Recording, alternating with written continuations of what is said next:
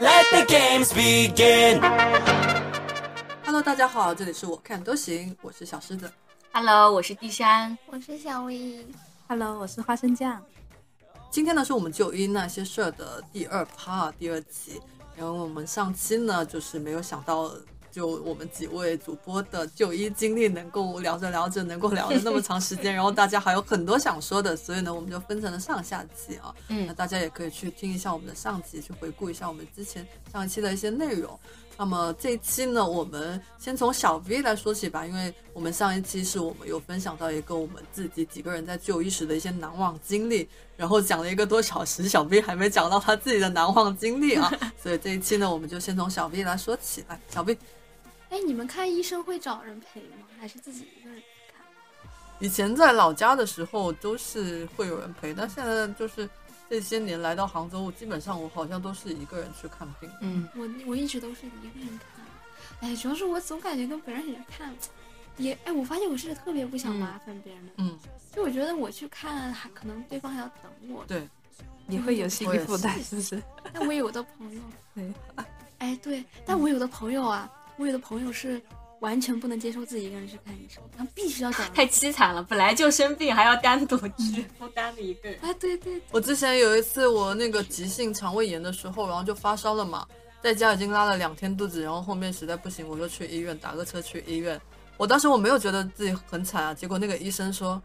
你是去上班吗？”他以为我在医院上班，我说：“不是啊，我去看病。”他说：“啊，你一个人看病啊？”他说：“啊，怎么不找个人陪你？” 然后我就想，我本来没有觉得自己很惨的，你为什么要说这种话？你说完后，我觉得我自己好惨啊。哎，我之前有过一模一样的经历耶，是打车的时候，那司机说：“你怎么一个人去看啊？多可怜、啊！”都怪司机的事儿，对啊，就是他，他肯定也是好心嘛，但是他大可不必说。好心吧还是？好像我只有特别大的需要那种麻醉手术了才会让人陪着。之前是肠胃出问题嘛，去做了一个，嗯，被疼了一次屁股，肠镜吗？对然后就那一次哦让、让呃，就是那让还是要的旁边的人陪着，对，因为他会嗯打那个半麻嘛，就是怕那个状、哦有状有状况什么的。这个感觉也是一段很好的题材。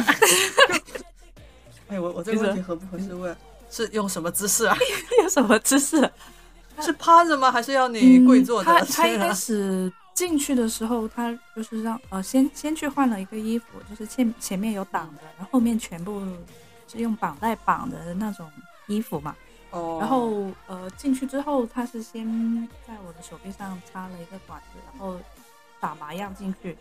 然后后面我就嗯感觉他是把我的身哦呃呃让我就是还有知觉的时候就翻了一个身侧侧躺，然后卷曲那样子躺睡的感觉。就比较方便进入检查这样子。对，因为哦，那也是，哦就是躺着那也还好。侧躺，那应该麻醉打了也没什么知觉了吧？就是呃，大脑还是因半麻嘛，大脑还是清醒的，只是可能嗯对身体一些部部分是无感知的。哦，这个状态。这他说的，他说的这个，我想到我小时候、嗯。也不是小时候吧，我高中的时候那个车祸嘛，然后嗯。我脚是打了几颗钢钉，嗯然后一年多后要去拔那个钢钉的时候，不是有也做手术嘛，嗯。然后我记得我当时也是处于半昏迷的状态，嗯。然后就听到医生在拔钢钉的时候，就有像那那种拔红酒塞的那种嘣嘣嘣的那种声音，你你们知道吗？然后我就听到，嗯，医生在拔我脚上的钢钉，然后每拔出来一个就嘣，然后再拔出来一个就嘣，然后就哦，我在想，嗯，好的，钉子拿出来了。好奇妙。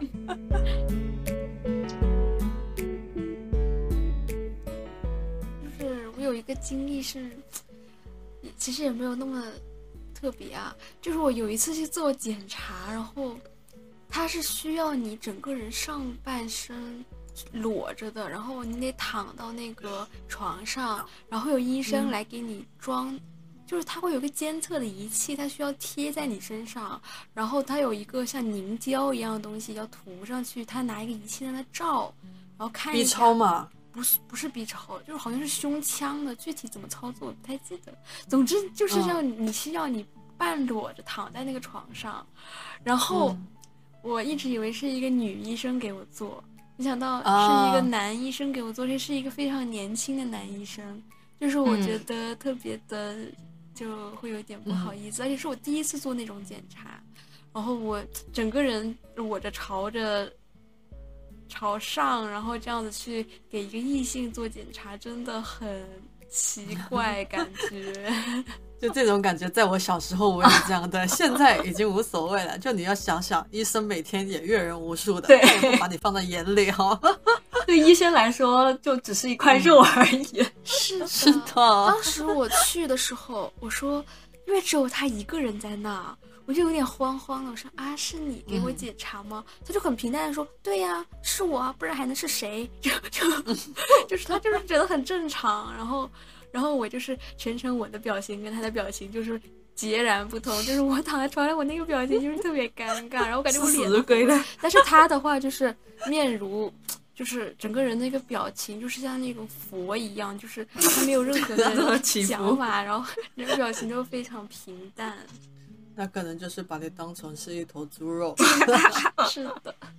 说到 B 超，我突然有一次想到我们公司去体检的时候，然后我们公司有一个女孩子就有点、有点、有有一点，说实话确实有点胖啊。然后呢，他在检查 B 超的时候就有那个脂肪肝嘛，就胖的人好像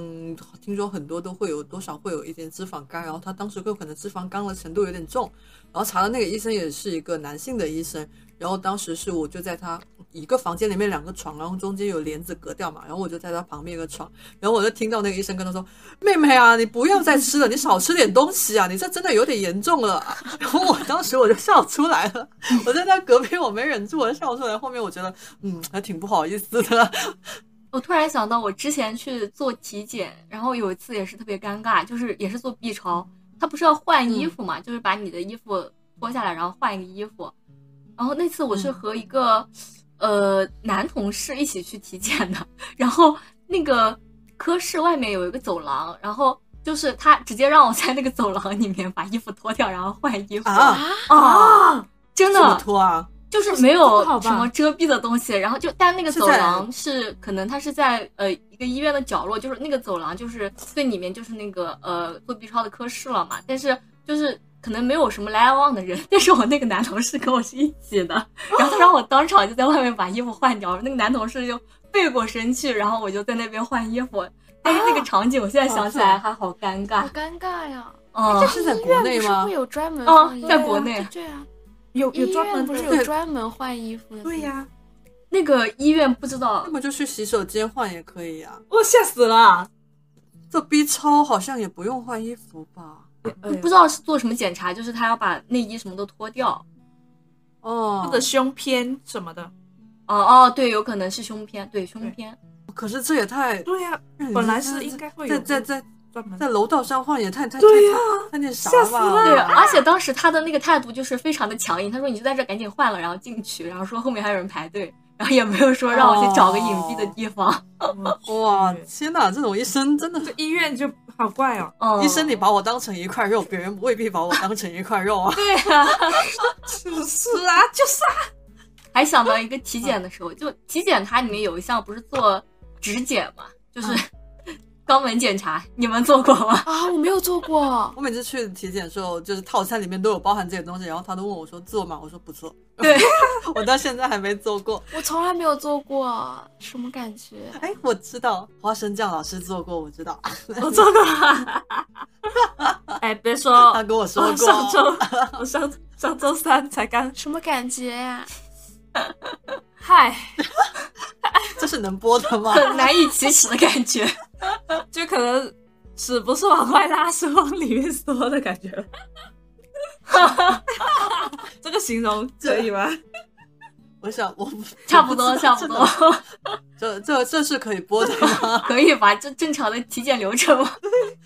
嗯，就是我之前也是，我做过几次，前面几次我都是直接放弃，然后有就最近一次我去做体检的时候，然后那个医生说：“你真的要放弃吗？”他说：“我检查了好多人，就是出来都呃有问题。”然后我被他吓得，我说：“啊，那我检查一下吧。”然后我就嗯，嗯，感觉是半推半就的被拖到那个床上，这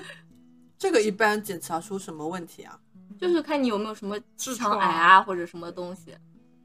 哦，哦痔疮痔疮主要是在外面吧？对有外有内，哦他也会检查，。哦反正反正他说就是。呃，反正他当时就是，我就躺在那个床上，然后就把裤子脱下来，反正确实是感觉很屈辱。哎，但是 很羞耻。但是我被检查是不是只是半趴的？我我老是想起一些奇奇怪的画面，就是我不是完全躺着的，我只是撑在那个撑在那个桌那个那个床，然后屁股撅起来。啊，啊，他要怎么检查呀？就是他会戴一个那个，对戴一个手指手套，然后嗯插进去。呃，对然后搅一下 啊，他是靠摸吗？对，啊，对啊，指检嘛。哎呦天哪！然后当时检查完出来，那个医生说很好，很光滑。可以不要评价了还。给我，对，然后他还给我看他之前那些病例，他说有好多人都是检查，然后他就给我一页的翻，说有一个人什么什么检查出来。是可以的吗？这个医生有点闲啊。对，那个检查体检是在一个呃，就是专门做体检的医院。然后可能那个嗯医生就他比较闲，每天就只是做这个东西嘛，然后他就一页一页给我介绍，说有的人检查出来有问题，但是他这会不会违反了他的职业道德？他不应该把别人的病历给你看的呀。呃，好像也确实是哦。我们那个也分享了很多我们自己的就业难忘经历啊。就我想问一下你们，你们因为都说医院是一个很见证人情世故的地方嘛，你们有没有在医院里面看到一些嗯比较印象深刻的人情世故这一块的？我的话就是因为我会去看妇产科啊，呸，什么妇啊产科？我是看妇科，对，妇科我会我会定期去妇科检查，因为我身体不好嘛，所以就是嗯这些必要的检查我都会做一下。每嗯次去妇科，你就会觉得很不适，因为那个明明嗯就是他明明就明确写了不准男士进入，但是椅子上还是有很多男的坐在那里。就反而是女的只能站在一边，但是你能看出很多啊男的是那些女的，就是可能伴侣啊什么的，但是他们嗯都不会去关心就是自己的另一半的感觉。然后啊，妇科是禁止男士进入的吗？就是他前面我去那个医院，反正是啊，就是他会在门前面那里就会说这边是不允许男士进入的，但是哦，那我还真不知道。就他那边那个等候区还是很多男的，然后那些伴侣他们反而不太会去关心，就是自己的妻子或者是女朋友，就是也有关心的，不过呃大部分还是比较冷漠吧，坐在那里。然后我在妇科就会经常看到有很多的中年女性，就他们的状态就不太好，就是嗯你们知道 HPV 吗？哦，就嗯。HPV 我，因为我刚才不是说了吗？那边没有什么排队的秩序，所以你总是会看到别人的检查报告，就不是故意，他就拍在你面前，然后就总是会看到很多 嗯。就是那种中年或者是可能呃有一点步入中年的女性，她们那个 HPV 的 哦，她们那个 HPV 的单子上面就是好多好多都是标红的，就就标加深的，就代表你是啊阳性嘛。嗯，就你能哦觉得，你会觉得很，嗯，很震撼吧？就是，嗯而且他们都是一副无所谓的样子，就他们不懂吧？可能是文化水平有限，但是你还是会觉得很震惊。这个算人情世故吗？这个就是我看到一些，而且现场现场又是那种男男士又在那里，然后我感觉那个画面还是挺有冲击感，就是是嗯嗯，而且仔细想想，这些病的来源，不是就是男是对，啊，嗨，唉，所以就我感觉有点复杂，这个真的。是啊，嗯。突然心情好复杂。果然这个主题好沉重。嗯，我是之前我弟弟的老婆，就我弟媳妇儿，她生孩子的时候，然后那段时间我刚好也在老家，然后就陪着他一起去了妇产科嘛，就见证了那个从疼痛到生孩子的那个过程吧。然后那些那一个多星期，一个星期吧，我也经常待在妇产科，然后我就觉得在妇产科就看到了很多的人情世故啊。嗯，就你看，就有一些，嗯，我记得当时哦，这一趴我感觉我能讲很久哦。就嗯就当时我我我我弟弟他老婆住的那个病房是三三个床的，然后隔壁的床呢就一个女生，那女生年纪还蛮小的，可能估计我不太记得，可能也就二十四五岁的样子。然后她已经是生二胎了，然后她呢就是她是要剖腹产的嘛，然后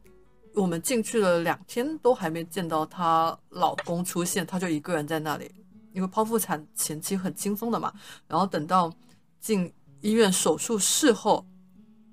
就她已经快要进去做做手术了，她老公才出现。然后她，我们之前就可能一些大人吧，比较妈妈辈的比较八卦，就在问她说：“哎，怎么你老公到现在没来？”她说：“哎呀，他工作很忙啊，哎，没事，他就是这样的，啥啥啥。”但是我就会觉得，哎，我就这个时候可能当事人没有觉得什么，但我们这些旁观者可能也没有什么资格去评判别人。但是如我就在想，如果是我的话。我都快要生了，然后我老公连出现都不出现，我可能真的会很，都不是说生气了，会很很失望吧。对，嗯嗯，然后又另一个床，就一个，哎，真的是一个一个房间，就才三个床，都有很多人情世故可以可以看到。就另外一个床，她是一个大姐了，然后那个大姐当时生的时候已经四十多岁了，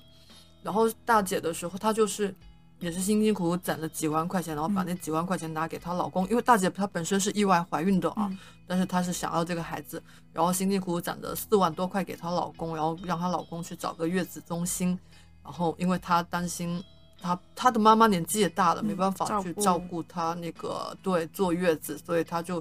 为了自己的身体吧，就那个四万多块钱想要去月子中心得到一个好的一个产后恢复这样子，然后钱拿给她老公，然后。孩子已经生完出来了，本来是说好说出院那一天，那个妇产呃月子中心的人会开着车来接他们。结果那天他出院手续都办好了，没有见到妇那个那个那个月子中心的人来，然后也联系不上她老师她老公，然后她打电话去月子中心问一下，她说这笔钱月子中心根本就没有介绍接到过。然后她之前跟她老公也是那种说她老公不知道是赌博还是什么欠人钱，反正就跟她老公是。嗯，离过婚后又复婚的，然后感情也是很不稳定的那种啊。然后他当时就在医院，反正就一边抱着孩子一边哭成，嗯，就就就就就就就哭的跟很大声啊。然后医院嘛也有他们的一套制度在吧？医院嘛就办完离职手，哎不 什么离职手续我疯了，就办了那个那个那个出院手续，就就也要求他要出院。然后但是他没地方去啊，甚至都没人来接他呀。然后他就在那里就跟医院，就是也是那种求在医院说让他住多两天，他没地方可去这样子。然后当时医院一开始不可能是，反而是那种嗯同一个就我妈妈，然后还有其他就是呃旁边的这种就混来混去都混熟了嘛，旁边病床的这种啊，就去跟医院就大家帮着他一起去跟医院去求情那样子。然后后面医院就给他住多了两天，然后后面是他自己的爸妈，就自己爸妈也。年纪也很大了，然后来把他和孩子接走的。然后我当时候看到就觉得，唉，但是又有温馨的一面，但是又很没有哪有温馨的一面啊？没有啊！是你们去 在这个故事中，我完全没有看到哪个点是温馨的。就是你们你们去帮他，我觉得还是有人那种哦，就是帮助的人间温暖在。对，然后但是就就是他的家庭这个，我觉得肯定是很很悲伤。对，嗯，然后。哦，真的妇产科太太多了，还有很多。然后我记得当时，因为我也是第一次去产科嘛，妇科是有去过，那妇产科我也也也就是那一次去去过哎。然后是会有医院上面会有一个很大的 LED，然后写的说哪个床，然后叫产妇叫什么名字，然后她是怀过几胎，有生产过几个孩子这样子，这就这些信息都会被打在上面嘛。我印象很深，就是当时我看到有一个名字，我不知道是谁啊，就是有一个名字叫二十四岁，然后他的那个信息是十一胎临产。啊，十一胎临产，什么？我当时我特别震惊，你知道吗？就是说她怀了十一次，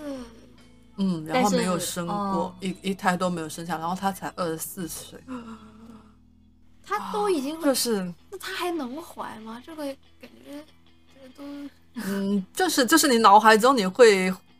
臆想出来很多很多的故事啊，这个我们也不好去讲展开讲讲，但是确实真的看到这个数据的时候，也是很震惊，也是感觉里面有很多人情世故在。太可嗯怕了。嗯，然后还有一个晚上就是有，嗯，有一个产妇，她是从别的医院，别的医院不接收她，然后转到这个医院来。但我忘了具体是什么事情，就反正就说是个非常危险的高危产妇就知道，但什么原因导致危险我不知道啊。然后就去了某一个医院，那个医院还是在我们家那边比较大的医院，然后那一个医院说接不了她，然后就他们就来到了这个医院，然后这个医院的当天晚上值班的那个医生也是坚持坚持说接不了，他说他不能接，他不敢接，因为太危险了，可能医生本身也怕那个责任在嘛，然后就看着他们那个一家人就求着那个医生说，医生就就是求求你就接了他们，我们现在去了去了什么什么医院都不接啊，真真没办法，他已经什么。就类似于可能产妇也很难受之类的啊，然后说那个医生如果真的出了什么事情的话，我们绝对不会说去怪医院啊，去去找医院的麻烦之类之类的。嗯然后反正就跟医医生说了很久，然后还嗯就也有塞钱给医生，就反正我是我当时是也因为动静蛮大的，然后都看到，然后那医生就坚持，他也说不行，他接不了，他不能接这样子。后面我也不知道怎么处理的，反正那一家人又走了，唉，就是真的啊，很沉重。这种这种情况感觉好绝望啊！对，就是你也能理解医生他的难处在，嗯因为可能可能万一真的出了什么事情的话，可能这个医生他的职业可能也就毁了，就也能理解。但是你说那个产妇，就她到了那种已经很危险的境界了，没有一个医院愿意接受她，那她该怎么办呢？就都，哎，都好绝望。哎嗯，这种事情我也遇到过哎，就我之前嗯去看病，也是小时候去的。那小时候你得看儿科嘛，然后嗯我们那个医院，因为我小时候医院还是比较老旧的，就是什么年龄嗯段的小孩都在一个诊室看，所以你就会看到嗯那种年龄特别小的小孩。我就记得我小时候有一次去看，前面有一个妈妈，她带着她一个孩子，那孩子特别小，头发都还没长出来呢，然后在她嗯怀里，她妈妈就很着急，就是就是求那个医生说啊，说能不能给我们看一下，就是呃。因为那个医生好像也是很严厉，就是很严肃的跟他说，就是说你这个问题我们这边看不了，你得去什么，叫他去广州，好像是让他去广州看。然后那个妈妈她是属于那种感觉，可能文化水平有限吧，她也听不太懂，她就是嗯，嗯，感觉可能就这小孩可能要不行了那种感觉。哦就是她就只能一边就求这个医生说啊，你给我们看一下吧，就是求求你啊这种，然后就表现的很麻木，但是又很绝望，就会你你在你虽然是小孩，但是你能感受到这种情绪，就嗯也是觉得挺难过的。哎，好窒息啊。对，聊到这个话题就大家都沉默了。沉默了。哦，我我我我我还想到一个不窒息的不窒息的，那个也是在妇产科里面。他当时有一天，我就看到一个姐姐，就穿着连衣裙，然后包臀的那种，身材非常好，踩着至少十公分的高跟鞋，然后哇，就然后化着很漂亮的妆，然后就就看起来就哇贵妇的感觉。然后我弟跟我说。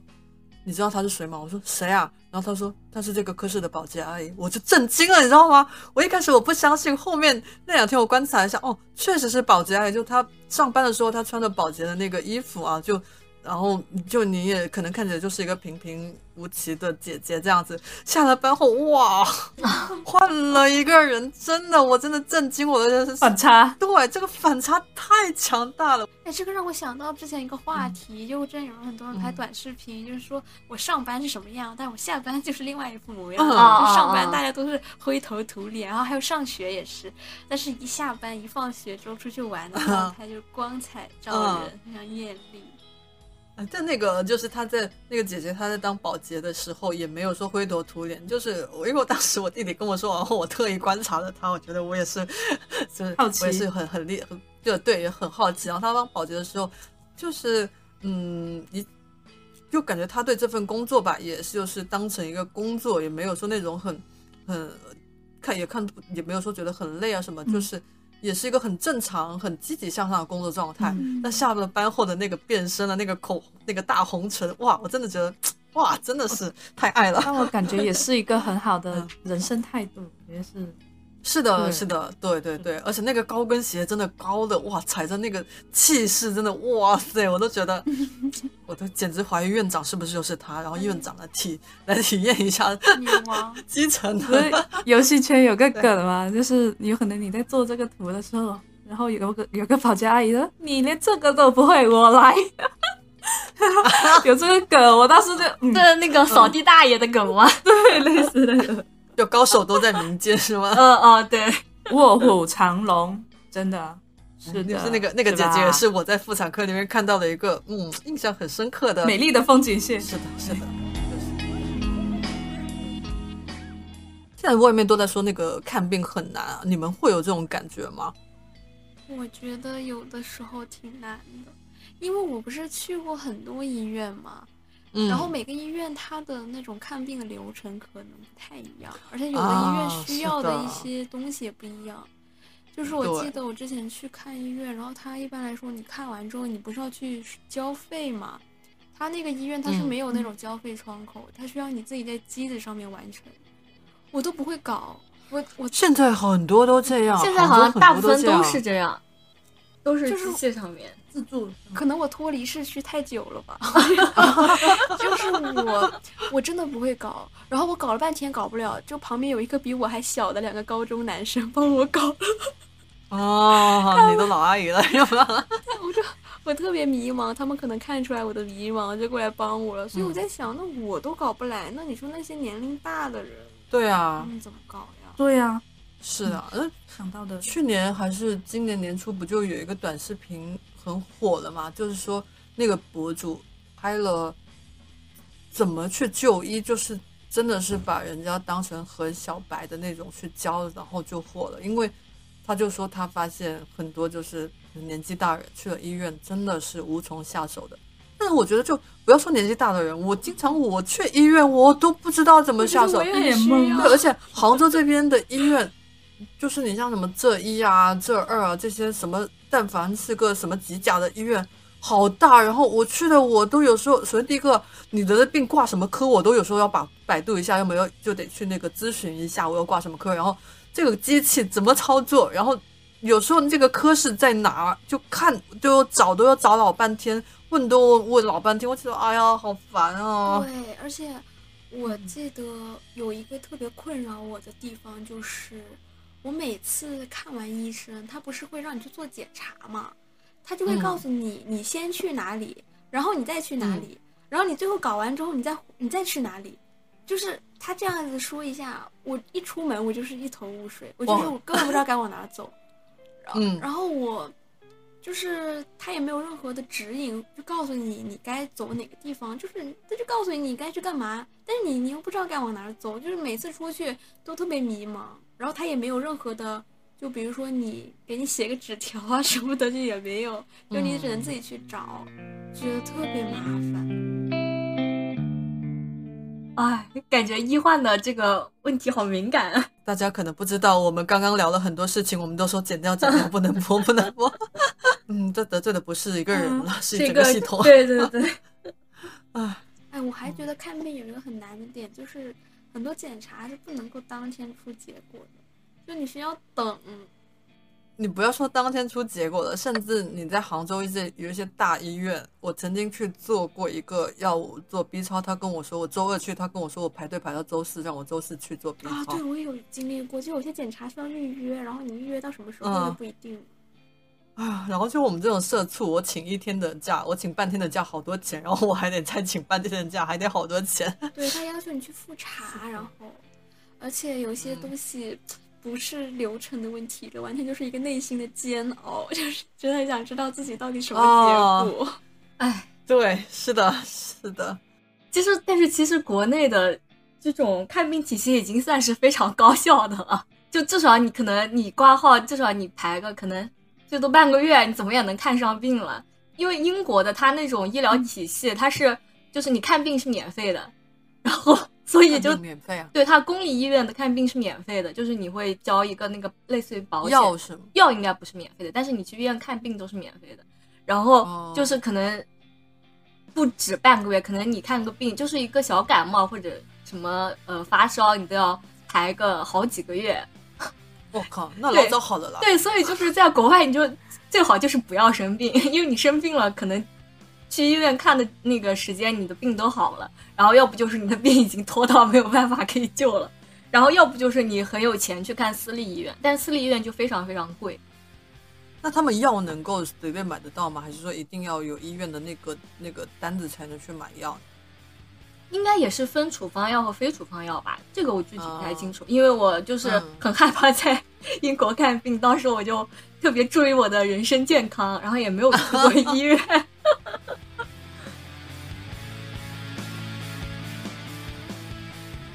今天呢，我们也讲了很多我们在医院里看到的一些人情世故也好，或者是我们本人的一些难忘的经历也好，讲了很多了啊，讲了两集了。那么我们今天的互助会就到此结束啊！如果你平常你在医院中就医，也有一些比较难忘的经历，欢迎你到评论区里面跟我们交流进行分享啊！那么我们下期再见，谢谢大家，拜拜，拜拜，拜拜，拜拜。